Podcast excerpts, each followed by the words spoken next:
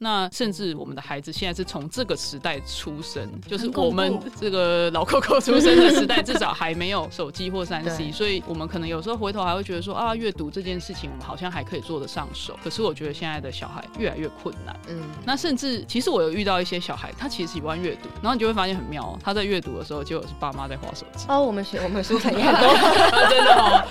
对，所以我就会觉得啊，这好像都没有接上线，嗯、是因为有人很快啊，有人很慢。当然，他们也许停下来的时候，彼此是可以沟通跟互动，这样子是最好的。啊。我觉得这样子，那个心里面的那一些东西，才不会说啊，咻咻咻的就过去了，嗯、结果你根本没有去沉淀，然后没有去想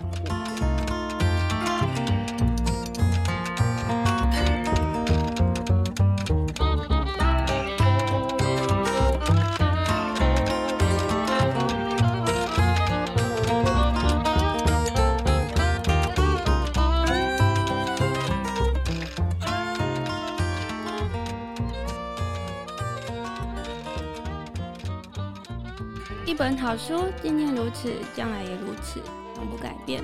大家好，欢迎收听一本正经，我是若何，我是李昭。李昭今天也是我们的妈妈代表，对，要不要先跟听众介绍一下家里两只宝宝的年纪？好，我现在家里有两个小孩，一个老大是女生，正值人家说猪狗嫌的快三岁的年纪。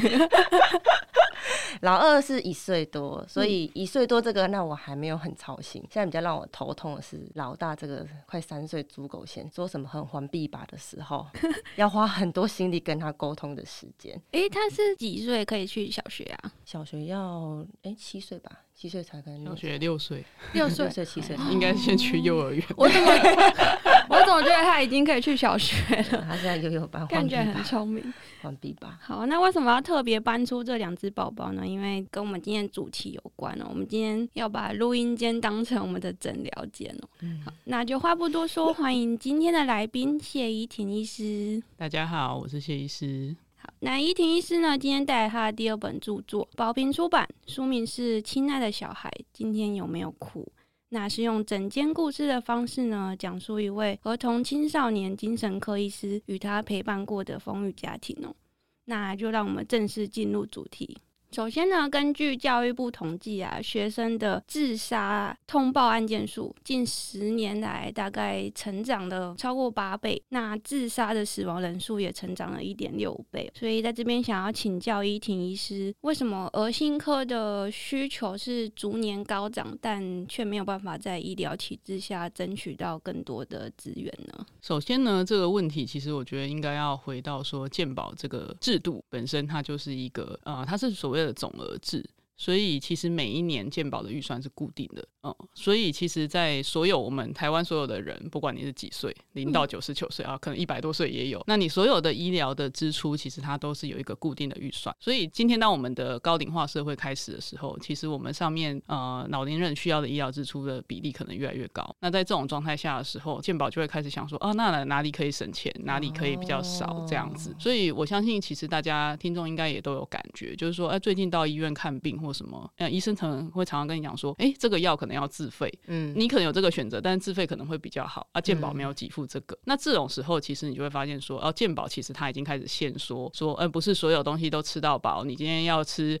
要吃猪肉、鸡肉有，但是你要牛肉、要龙虾，你可能就要再加价。意思有点像是这样子。嗯，那在这种呃目前大家比较推老龄化，然后长照的状态下的时候，其实呃在医院的时候你会非常有感，是说，哦，儿科不管今天是像我们今天儿心科，或者是儿童的外科、内科。科感染科各种科，其实儿科相对来讲，不知道为什么就比较好像不受重视，所以我们其实儿科每一个这些次专科在医院里面都有点苦哈哈的，这是预算最少的，对，预算比较少，然后其实你申报出去的健保点数也比较赚不到钱。哦，对对对，难怪我就是在那个健保 App 里面有个健保点数，嗯，我想说那个到底是要干嘛？哦，那个点数其实就是我们今天来看病之后，我们会再把那个你今天看病花了多少钱，嗯、然后我们就用病历，然后写一写之后送出去给。健保局审核，健保就会把那个钱批下来给医院，哦、但其实点数一点不是一块。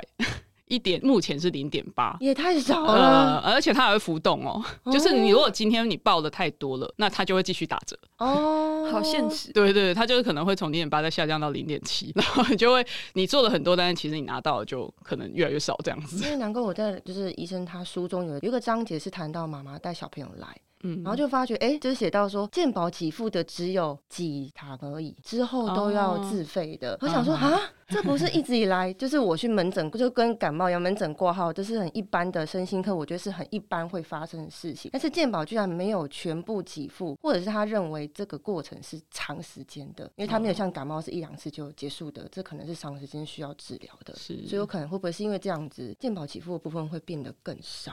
呃，这个情况其实，在我们身心科里面比较常发生在所谓的心理治疗的上面，嗯、就是大家一般常讲的智商。哦、对，嗯嗯嗯、那大家其实现在好像这几年来，大家智商的意识比较抬头了，就是说，哎，觉得说，哎，可能我们有些问题就需要去找专业的心理师，然后去帮我讨论讨论啊，然后我比较知道怎么解决。可是现在这个状况就是说，这个智商其实外面的自费一般大概行情价可能大概都是一千六到两千多块左右啦，嘿，啊，比较贵的可能又更贵这样。样子，那可是这个东西，它在健保里面，它的给付的点数非常的少啊，是哦，可能是个几百点 哦，对，所以其实心理治疗的部分，心理师他能够做的，在健保底下是会非常有限的。嗯、哼哼，那所以你会看到外面，其实大家大概就是可能会采自费的模式这样子。嗯嗯，那所以他咨询咨商的时间会有差别吗？哎，时间可能大约都是落在四十五到一个小时左右，所以自费跟健保是一样。哎，对，哦，因为你一个疗程就是需要这么久啊。哦，对啊，因为我想说，会不会跟律师律师咨商有没有半小时多少钱？超过就比较多钱。哦，没有没有没有，他们大概一个疗程的时间都会是固定的。那所以那个健保制度是不是跟人数有点关系啊？所以因为现在比较少子化有关系，还是因为八倍飙涨，所以钱越来越少？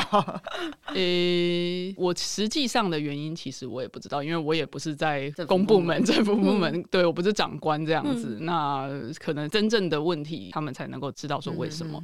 但是我自己的感受是，可能小孩没有票吧，我不知道。哦，有可能哦。哎、欸，可是 小孩妈妈有啊。对了，妈妈有。所以其实我觉得这部分有慢慢在抬头，因为其实最近像卫福部，我不知道大家知不知道，说有一个推一个十四岁到三十岁的一个智商补助的方案。嗯哦，哎，这我真的不知道。啊，每一个人可以补助三次，好像有看到。对对对对对，啊，这个就是有一些合作的院所就可以去申请，然后就是他自费那个部分就可以由卫福部补助这样子。所以才三次，有点对，真的是很少哎。其实，在我们专业来看，还是会觉得三次有点少。因为我看书中有，其实智商的过程是几乎是每周回诊。嗯嗯，你三次还不到一个月，对啊，而且你说心理智商其他疗程最长，比如说忧郁症可能会长达一年，嗯嗯，你才三次，对啊，但我觉得其实三次也算是一个入门票嘛，就让你去试试看。如果你觉得哎这三堂真的有用，那他可能就会那好啊，那我花钱继续了。嗯，对对对，我觉得这个想法也是，我们也都尽量正面往这样，就是就是至少有个开始嘛，对，就是至少 愿意让家长。带小孩进入身心课，对对对，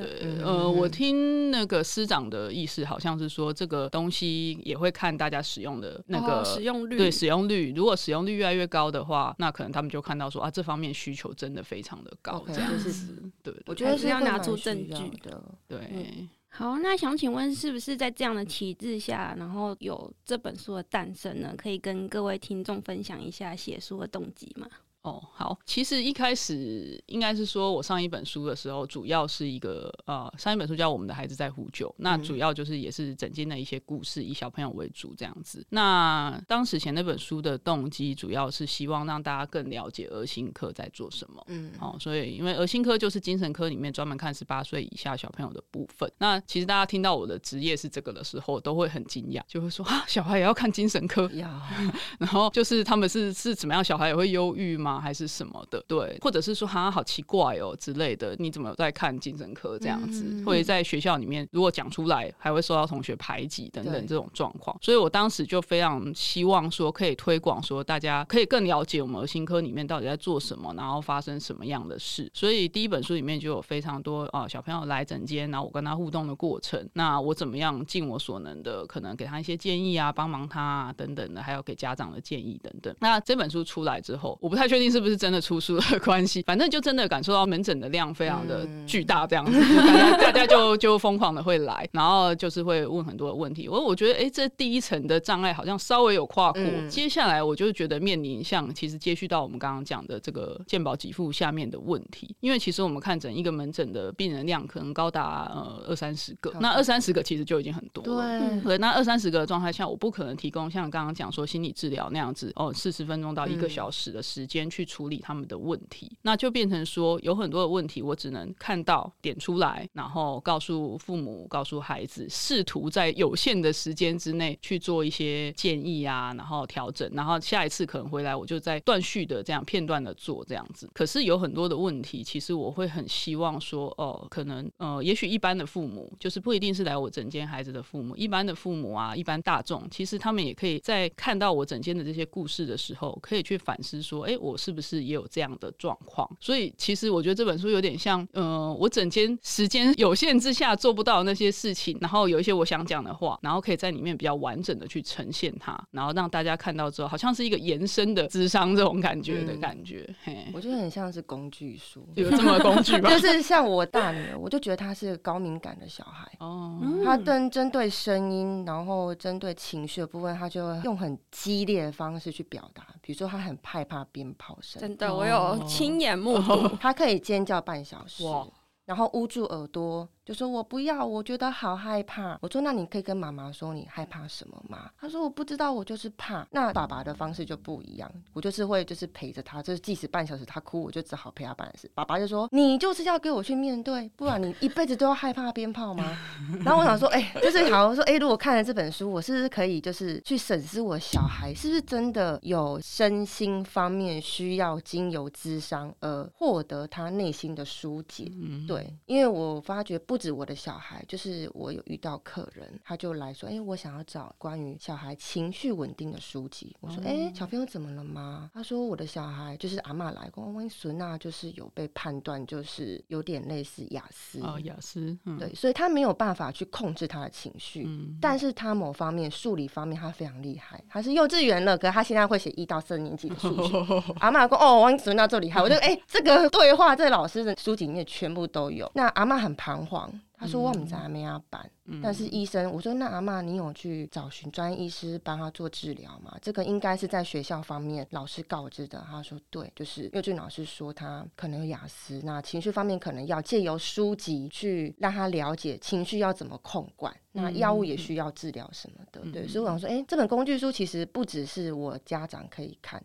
看完之后，可能就知道说，哎、欸，我该怎么去陪伴我的小孩，让他在情绪反应的时候能够有个疏解的管道。是，对，里面有蛮多部分，就是说后面会会有一个小专栏啦，嗯、就是我可能希望建议父母可以去想一想，或者是说，哎、欸，也许可以怎么做这样子。因为我觉得你们很伟大，因为我有一个国中同学，他是特教老师，哦，那他就有跟我提到说，他觉得学校资源方面真的很不足。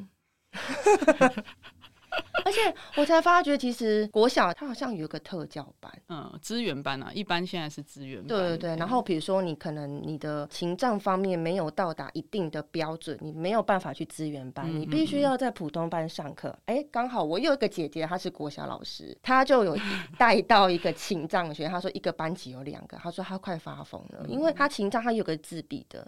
他是会有情绪暴力，就是他生气他就会摔东西，嗯、oh.，对。然后他说我就不知道该怎么办，因为我不是这方面的专师，可是我还是必须带着他。他说为什么不就让他去资源班呢？嗯，但其实因为可以进资源班的名额也是不足的。对，所以我还看到老师写说一千八百个学生只有。一个专业辅导老师，是啊，是啊，我说这也是太夸张了吧？对。然后智商的好像是，就是智商的辅导老师好像是一比一千二吧？对，那个量非常的惊人。一千二有点恐怖哎，为什么一千二只配一名呢？对啊，所以就是你就知道说他们一个人身上背了多少小孩，那他们背不住的时候，可能后续才又转接过来这样。那、嗯啊、我们身上也都背很多小孩。哎、欸，所以他们如果是学校转接过来，我需要嗯老师写他在学校平时的生活状况，然后让你们可以更快速的知道这小孩的状况。哦，这个很专业的问题。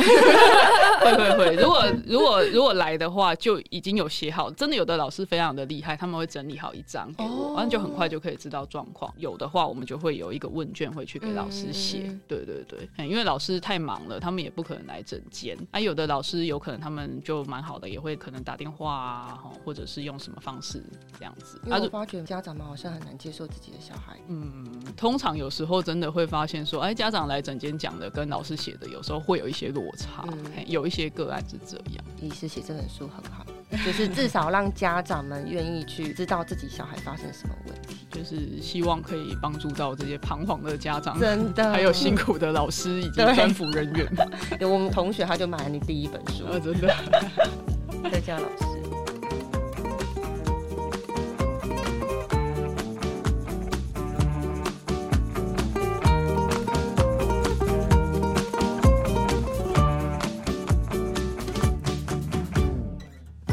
想要分享一下关于写书动机，就是伊婷医师在那个自序里面有一段话，我非常喜欢，分享一下。就是有写到说，我们现在处于是要用一点五倍速去看短影片的时代。哦，就是我的先生。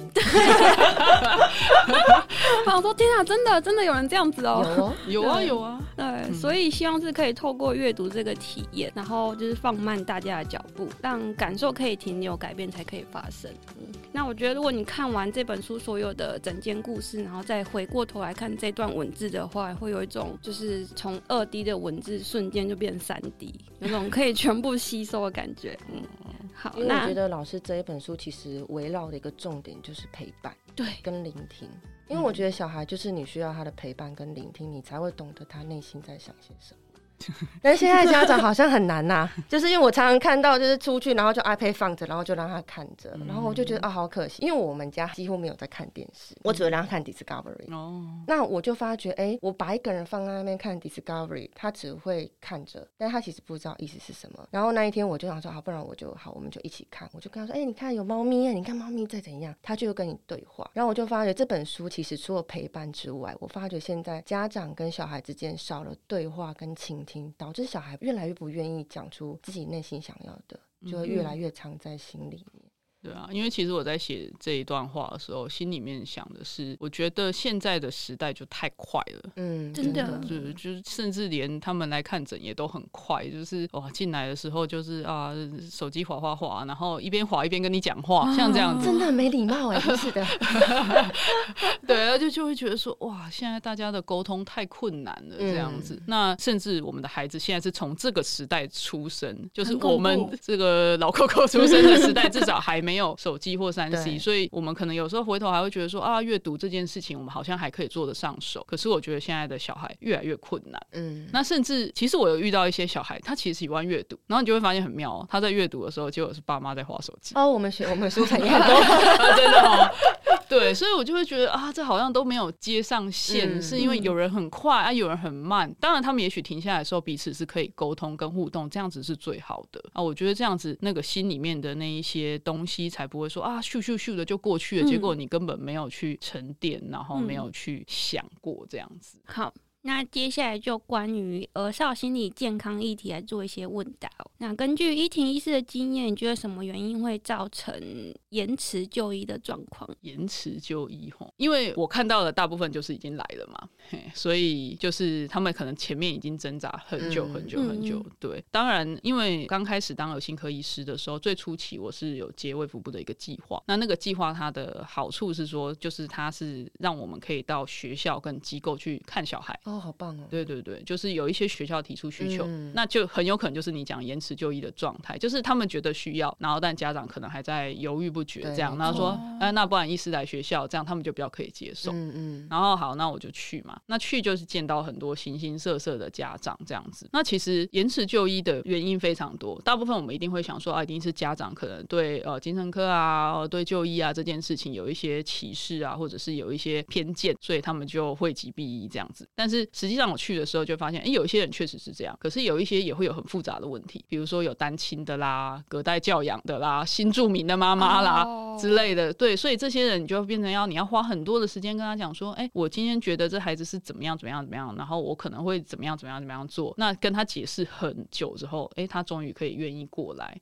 然后其实他也没有不愿意就医，他只是觉得，哎，这件事好像很困难这样子，哎，也不知道医生长什么样子啊，亲不亲切啊，是不是怪人啊？对对对，啊，通常我去看看完之后，大家都很愿意来啦，可能 就是觉得觉得也不奇怪这样子。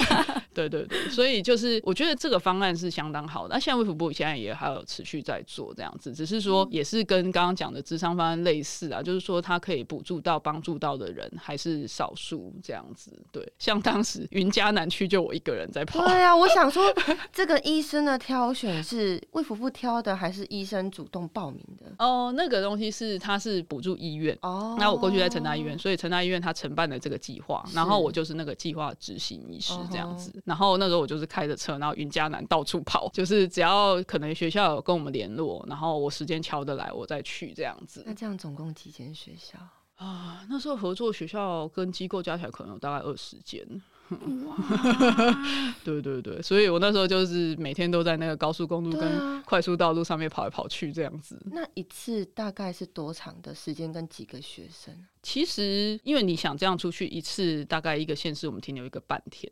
那一个半天最多最多塞进三个人吧，嗯、对，一个小时左右这样子。那也是不够哎、欸。对啊，啊，其实这样就已经。哎，是属于偏乡吗？还是就是重点学校也会？对，其实我们当时就有希望说尽量以偏乡为主，嗯嗯嗯、对，所以其实我们就那时候像台南就有去南溪，嗯嗯、就是预警再上去。嗯、对我上一本书有写到有有趣的事情，就是我那边开车，然后结果去到那个快速道路上面的时候，突然路中间出现一个东西，然后我就闪了。一下，结果闪过看的是一颗凤梨，因为南溪那边水果超级多，对，还有酸呀，还好没有戳到轮胎，哎，真的哎，对啊，凤梨就算了，如果是芒果就没关系，对，好台南哦，对对对对对，反正就是都会去那个很远的地方，这样，蛮好玩的。因为我姐姐，我分享一下，我姐姐之前她一开始考上老师是在桃园的观音乡，哦，那也是很山区。我那一次去到她的宿舍，我说你是住在。这个废墟里面吗？因为那是学校提供的宿舍。我说这怎么能够住人啊？他说对，而且他每天每周几乎都要做家庭访视。哦，因为观音乡很多新住民，嗯嗯嗯很多吸毒的爸妈，所以就变成小孩。他就说我可以遇到我一个班级里面十个小孩，我可能有一半的小孩他是全身脏兮兮的，他没有洗澡的，他爸爸妈妈根本没有陪伴他的，所以会导致他就是学习障碍跟学习迟缓。那可能阿公阿妈带的呢？就会像刚医生所谈到问题，延迟就医为什么？因为他不愿意接受小孩，他是。有精神障碍的问题的孩子，你讲不可能呐，还忘掉不可能，然后还会说这是假剂的药啊，吃这个药导致他会会，对对对对。然后我我姐姐就 说，对，姐姐就说，阿妈，我跟你说，你没有让他吃，你会害死这个小孩，你就是必须要让他持续治疗，他的情绪才会比较稳定，他才会更好。如果你愿意让他更好，你就必须要接受医生的治疗。但是真的说真的，苦口婆心能够接受的还是有限。对对对啊。所以偏乡真的遇到就是医生讲，就是新住民啊，各种的。对，那现今资讯爆炸，像刚刚提到，就是来整间妈妈竟然在滑手机的状况。那我想说，是否有影响儿少心理健康？然后有没有显著是在哪一个议题上，比如说霸凌啊，或者是拒学等等问题？哦，这个问题非常大哈。就是其实现在家长也常常会问我说，呃，小朋友从这么小就开始看三 C，到底会不会影响他们的注意力啊，或情绪啊，各种的？注意力这个部分的研究是已经有显示说是会影响。嗯，对，所以其实，呃，我们针对小朋友脑部还在发展的年龄，其实八岁以下都算呐，就是使用手机的时间，好，使用三 C 的时间，一定都是要控管。那控管的时候就又会遇到一些跟爸妈之间的拉扯啊，等、嗯、等这些状况这样子。所以注意力这部分，其实我觉得，呃，已经是有研究显示是确定有影响。诶，想请问，影响注意力是说注意力变得不足吗？对，注意力变短。变不集中，变不集中。嗯，那这个部分他们的成因当然还在研究当中，但是比较多提出来的就是说，因为手机它应该说三 C 平板的内容，要么影片嘛，要么游戏嘛，这些东西都非常吸引人啊，连我们大人都无法抗拒。嗯，那当你今天用过这些东西之后，有点像食髓知味之后，你就会觉得哦，看书很无聊，嗯嗯，玩玩具很无聊，做其他事情都很无聊。嗯，我只想看这些东西，而且它不用花脑。对对，它就是很被动，你就被娱乐了。那你的大脑里面的。多巴胺就不断释放，你就觉得很快乐。多巴胺就出现了，对对，那多巴胺出来之后，他就会觉得说啊，我要一直要再去做这件事，因为多巴胺其实过多的时候，它其实就会导致一个成瘾的状态嘛。嗯，对，所以其实这个东西一旦使用的过多，它会变得对其他事情的专注力就没有办法那么持久。对对對，也没有任何兴趣。对，所以这对你们书城来讲也是一个危机。有，因为我们也是 遇到爸爸妈妈说，我小孩啊，他注意力不集中，老是给来看册。嗯嗯对，然后我说、嗯、啊，是啊，他说哎，等到没生手机啊，看平板啊。但是我真的我看到那种哦，真的很可怜，就是坐上那个餐桌就是一个 iPad 先送给你，嗯，然后他就一直看 iPad，为什么？因为爸妈不想被吵。嗯嗯。那我们家就 没有这种东西，我会这么抗拒小孩。看平板，第一，我有一个亲戚的切身经验，就是那个小孩他因为是阿公阿妈，又是阿公妈，反正隔代教养的关系，所以他都是被阿公阿妈带着。他到幼稚园他就青光眼了，我就吓到了，对我就吓到了。我说哦不行，我的小孩以后绝对不能做的事情。第二，我发觉小朋友看完之后他会非常兴奋，他的那个情绪亢奋他是压抑不下来，因为我女儿就是最明显的，所以我说她可能是高敏感的小孩，他就很明显，他就是蹦蹦跳跳蹦蹦跳跳，然后跟他约定好说你什么时候不能看，他还是不要，就一直欢哦，他可以欢半小时。到最后爸爸就说好了，从此以后就不要再看了。嗯，对，就是我觉得哎真的有会影响，因为我是个切身的例子 而且他们到最后。就会，你就看他呆呆，然后坐在那边。我说：“你有看懂那个里面在演什么吗？”不知道，就唱唱歌啊。确实是可以唱唱听听歌啦，哦、但是我就会变成我用音乐的方式让他听，嗯、就荧幕就没有这样。是对，不过这很难呐、啊，因为其实他们在这个时代，现在 AI 也出来啊什么的，所以我觉得哦，就像之前疫情的时候，大家都是线上上课，所以这个东西瞬间又变得更啊，对，使用上是没有办法禁止，所以就更严重这样子。那当然我们现在都是采用希望，因为现在过量了，所以希望他们减量的状态。但我觉得我个人的意见是认为，你也不可能让孩子完全不碰是三 C 类的东西，因为他不可能，他不跟同学交流、嗯、啊，线上课的时候他不可能不上，然后他也不可能不使用一些电脑的技巧这样子，嗯嗯嗯、对啊，所以其实我觉得现在坊间有很多像什么城市设计的课程啊，像什么 Minecraft 之类的这些，我觉得其实让小朋友去学会说，哎，电脑哦，三 C 是一个工具这样子，哦、嘿，他们可以去学习啊，甚至有很多年轻人现在很喜欢当 YouTuber 嘛，嗯、所以他们就会去学一些剪辑啊，或者说是是混音啊等等这些东西，我觉得让他们学这种工具类的东西，我觉得倒是还不错的一个。呃，从三 C 它是被动的被娱乐，嗯、可是它是主动去使用它的时候，我觉得这个部分倒是大人可能要搞清楚，说小孩到底用这些三 C 到底在干嘛啊？他如果是在做这些事情，也许反而去引导他，是一个好的方式。这样哇，这个想法很棒啊！就先植入说，哎、欸，三 C 不是娱乐，是一个工具，对，对对，可以使用它。是，对，我觉得这样子的情况其实才是比较走在中庸之道啦，不会说太偏说，说啊，你完全像个原始人一样，他以后到学校也是被排挤，真的。会被排挤，因为我想说，好，真的不让他用三 C，欸，他真的不知道什么叫做 Super JoJo，就他们幼儿界的 偶像。偶像对，然后我他说什么是 CoComelon，哎。欸啊，我说不行，我还是让他看一下，这样他才可以跟得上他们这幼儿界的时代潮流。对对对对，但是还是要限制啊，所以我就让他限制这样。嗯，那刚刚有提到疫情啊，我想问说是否有改变，就是孩童跟家长之间的关系？哎，那个李昭妈妈是老大出生的时候是就已已经疫情了吗？对，疫情最严重的时候，所以我们都是封闭在家。那你觉得会有跟你本来想象的有落差吗？你说哪方面想象？就是关系。比如说，我今天想要带他出去玩，就竟然不行。好，我承认我是一个不紧张的妈妈，所以都还是出门也没问题。对，我们还是来舒城啊。可是真的，真的，对，因为我就有在看，设计师有一个章节是写到一个妈妈非常的紧张。是哦，有哦，我的天哪！他说他到哪都要洗手、擦酒精、防护罩。我就曾经在百货公司看到这样子的例子，嗯他把他罩住，我就跟我先生说，他不会闷死吗？小孩，而且他完全没有跟外面接触，他不知道怎么跟人际互动，他就全部被防护罩给隔起来了。那我就比较放宽心了，我就觉得啊，反正中了就中了，反正事情遇到就面对而已。反正医疗资源这么丰富，我们就相信我们台湾人的医疗，反正中了就去看医生就好了。嗯，对。但是我觉得疫情下陪伴小孩时间变多，所以你必须要想出很多陪伴小孩的方式。对，我就曾经就是在家，那时候我确诊在家一个礼拜，我就跟他讲一个礼拜的绘本。好，我得到的结果就是我女儿语言大爆发。因为我哪都不能去，我说好，我好想出去，但是我什么都不能去，我就只能这样陪着他。嗯，对对对啊，这样也蛮不错的啊，就是另类的成长。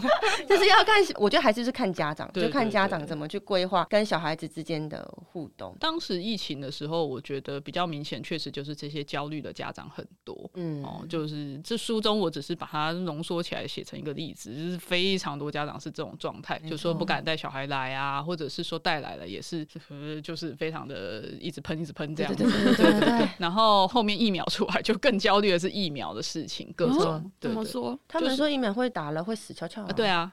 啊，所以我身边很多人看到我把小孩带去打疫苗，然后甚至小弟弟，我可能四个月说你可以打疫苗，我就抓去打了。他说你不怕他怎么了吗？我说我如果没打，我才怕他怎么了。哦，难怪书里面有写到说，哦，我小孩也没有打疫苗。那时候我还看到想说，干嘛不打疫苗？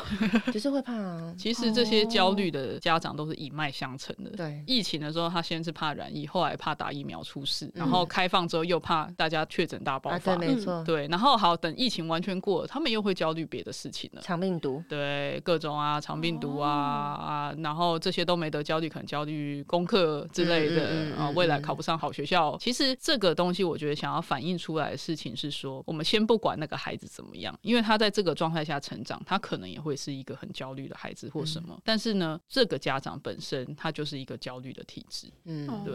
那所以我就会很担忧，就是说，当然以一个精神科医师的角度来看，我会觉得妈妈也需要治疗，嗯、甚至他比孩子更需要。治疗，因为他只要他 OK 了，那孩子可能就会相对 OK。那疫情其实就去放大了这个影响，因为本来孩子可能还要去上学啊，他还会接触到其他的老师啊、同才之类的。可是到疫情的时候，他就是直接跟妈妈关在一起。所以像妈妈这么，哎，你知道爸爸这么 这么稳定的妈妈，对，那就可以把孩子养的可能搞不好比去学校还要厉害。可是呢，就是有如果很焦虑的妈妈，那可能就把孩子养的比去学校的时候还要焦虑这样子。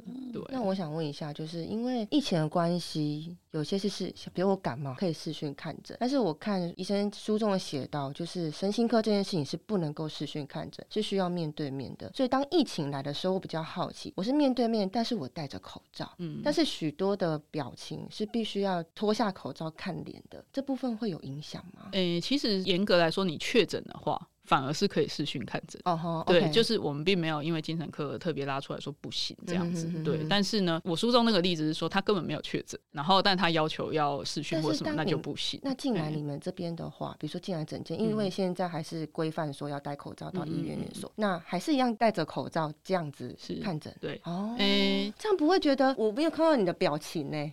会不会很难？还是还好，其实应该是说，我们所受的训练是会从一个人的，包括他走进诊间，哦、然后那个走路的姿态啊，他散发出来的感觉啊，然后他的一些各种小动作，其实我们就已经开始在判断你这个人现在是什么状态。好可怕，好可怕，好可怕！赶快，整个好赤裸，好做。没有没有，我下班了，我现在没有开启那个雷达。对对对，其实真的是还蛮妙的啦。有像有时候哦，我举个例好了，有时候我看诊啊。然后，哎，突然间就有个电话打进来，然后那个柜台就会跟我讲说，啊、那个谁谁谁的妈妈要来问什么什么什么事情。嗯、所以他人还没到，我就知道这妈妈很焦虑啊。嗯、没错，因为打电话先来。对对对对对。然后或者是说，呃，今天我都还没有看诊，可是其实我已经听到外面乒乒乓乓的，嗯，然后可能有小孩子在哭的声音，然后就啊、哦，下一个小孩应该是可能情绪有一些问题、嗯、等等的。对，那像这样的状态，其实我们会从各种方面去观察。那你说。有口罩，当然多少有影响。但是我想表情，大家受了这几年训练，应该多少戴着口罩还是看得出一些表情啊、眼神啊等等。所以其实还是会比视讯的状态好，因为视讯的状态的话，你看到了真的就是可能啊，就只有一个上半部，对对对，而且甚至有时候小孩跑走，对对对对对，根本也很难抓这样子。对，所以我是觉得当面看诊的时候，那个资讯我们收集到的量会比较丰富这样子。因为我问这个问题，是因为我发觉我的就是幼儿界的妈妈们呢，他们就在热烈讨论说，小孩要不要继续戴口罩。他们说有一个报道显示说，小孩继续戴口罩会影响到他们的口说能力，嗯、影响到他们面对群众们要怎么去互动的能力，导致他们的身心的发展会迟缓。所以有些妈妈就是现在幼稚园还是会戴口罩，但是我问老师，老师是你们是整堂课戴口罩吗？他说没有，就是可能有比较多人集中在一起的时候才会戴口罩。然后有一派妈妈就说，就是不要戴口罩，有些就是要戴口罩，因为有肠病毒什么的。嗯，所以我想说，哎、欸，这个戴口罩是不是也是会影响到孩童身心？哎、欸，其实这个议题现在是正在研究当中。嗯嗯，因为我之前在读研究所的时候，我一个同学就专门在做这个，嗯、他就是专门在研究说，他的戴口罩的时候跟没有戴口罩的时候，会不会影响幼儿对于一些社交情绪判读的发展能力？这样，嗯、因为我们小时候都在学说啊，我知道这个是开心，这个是哭，这个是笑，对对对对对，像这样子。对，那他其实去研究这一个部分。嗯、那如果他研究出来的结果，我再跟他因。因为我发觉就是连青少年，嗯、他们很爱戴口罩啊，是是是，这又是另外一个问题。对，然后我就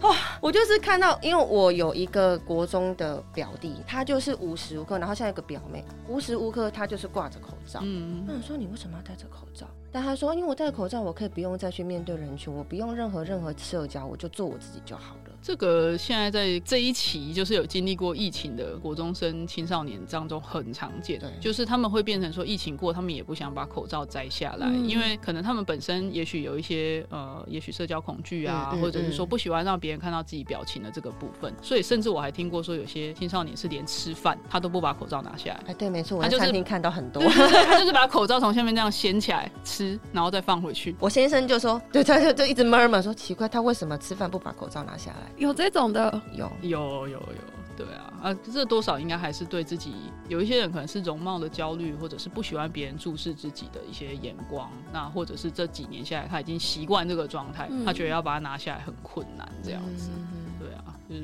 疫情也是造成不同的影响。嗯